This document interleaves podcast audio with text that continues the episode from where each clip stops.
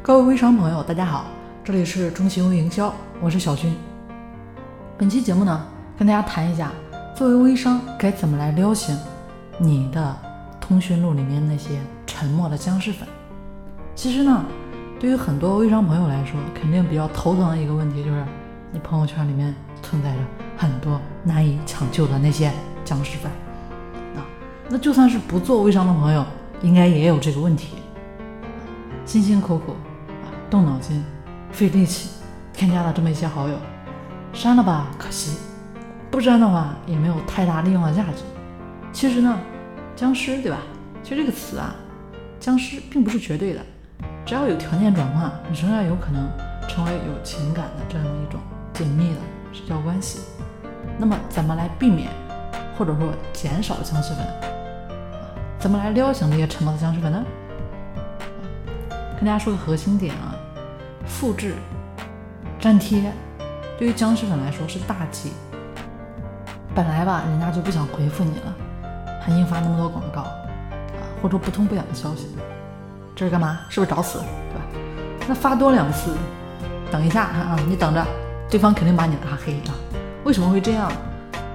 从心理学角度分析啊，其实有多种因素，对方对你爱理不理，要么是你说的东西根本触不到他的心里。要么是说他现在忙到根本没空理会你发这种对他来说呢几乎是啊毫无营养的东西。也就是说，对付沉默已久的僵尸粉呢，前期一定要做足功课，啊，花心思摸懂他的情况，根据他的个人动态、个人的一个标签特点呢，来设计个性化的敲门方式。比如说，哎，仔细看一下他一两年来的朋友圈的一个内容，研究一下他的签名、头像。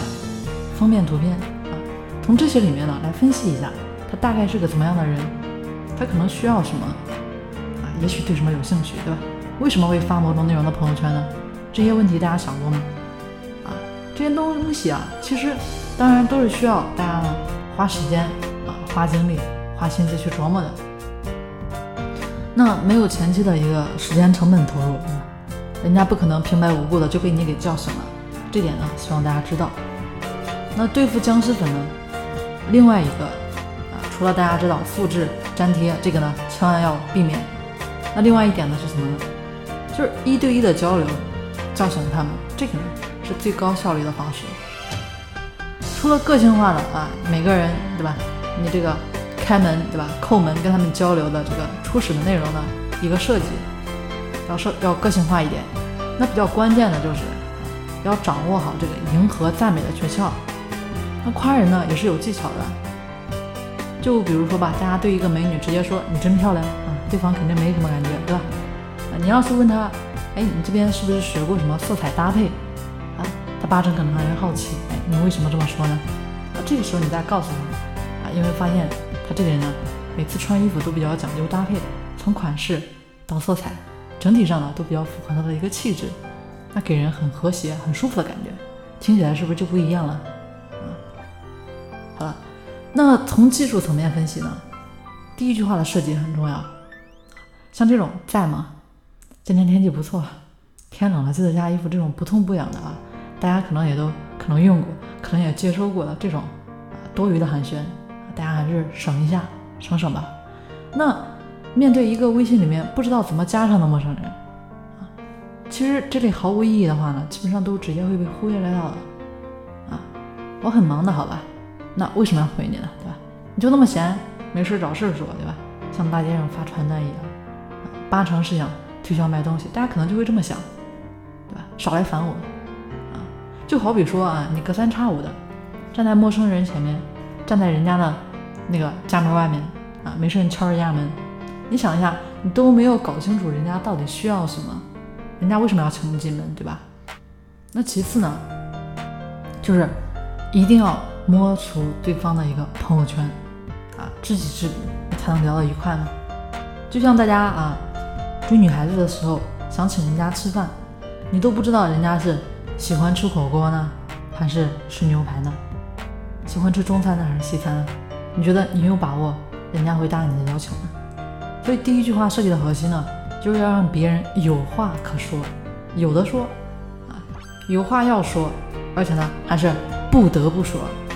那这么一句话到底该怎么说呢？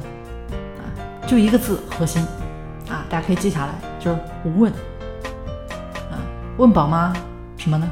问她育儿经，可以说啊，比如说这个，看你的朋友圈，你家小孩呢长得很可爱，看起来应该也有三四岁了，还在吃奶粉吗？啊，我正考虑呢，给我家孩子换奶粉，啊，帮忙推荐一下。他回复你了，对吧？那妈妈呢？关于孩子的育儿经，其实呢，这个话匣一旦打开，啊，估计说都说不准。那问美女，比如说问一下护肤经验。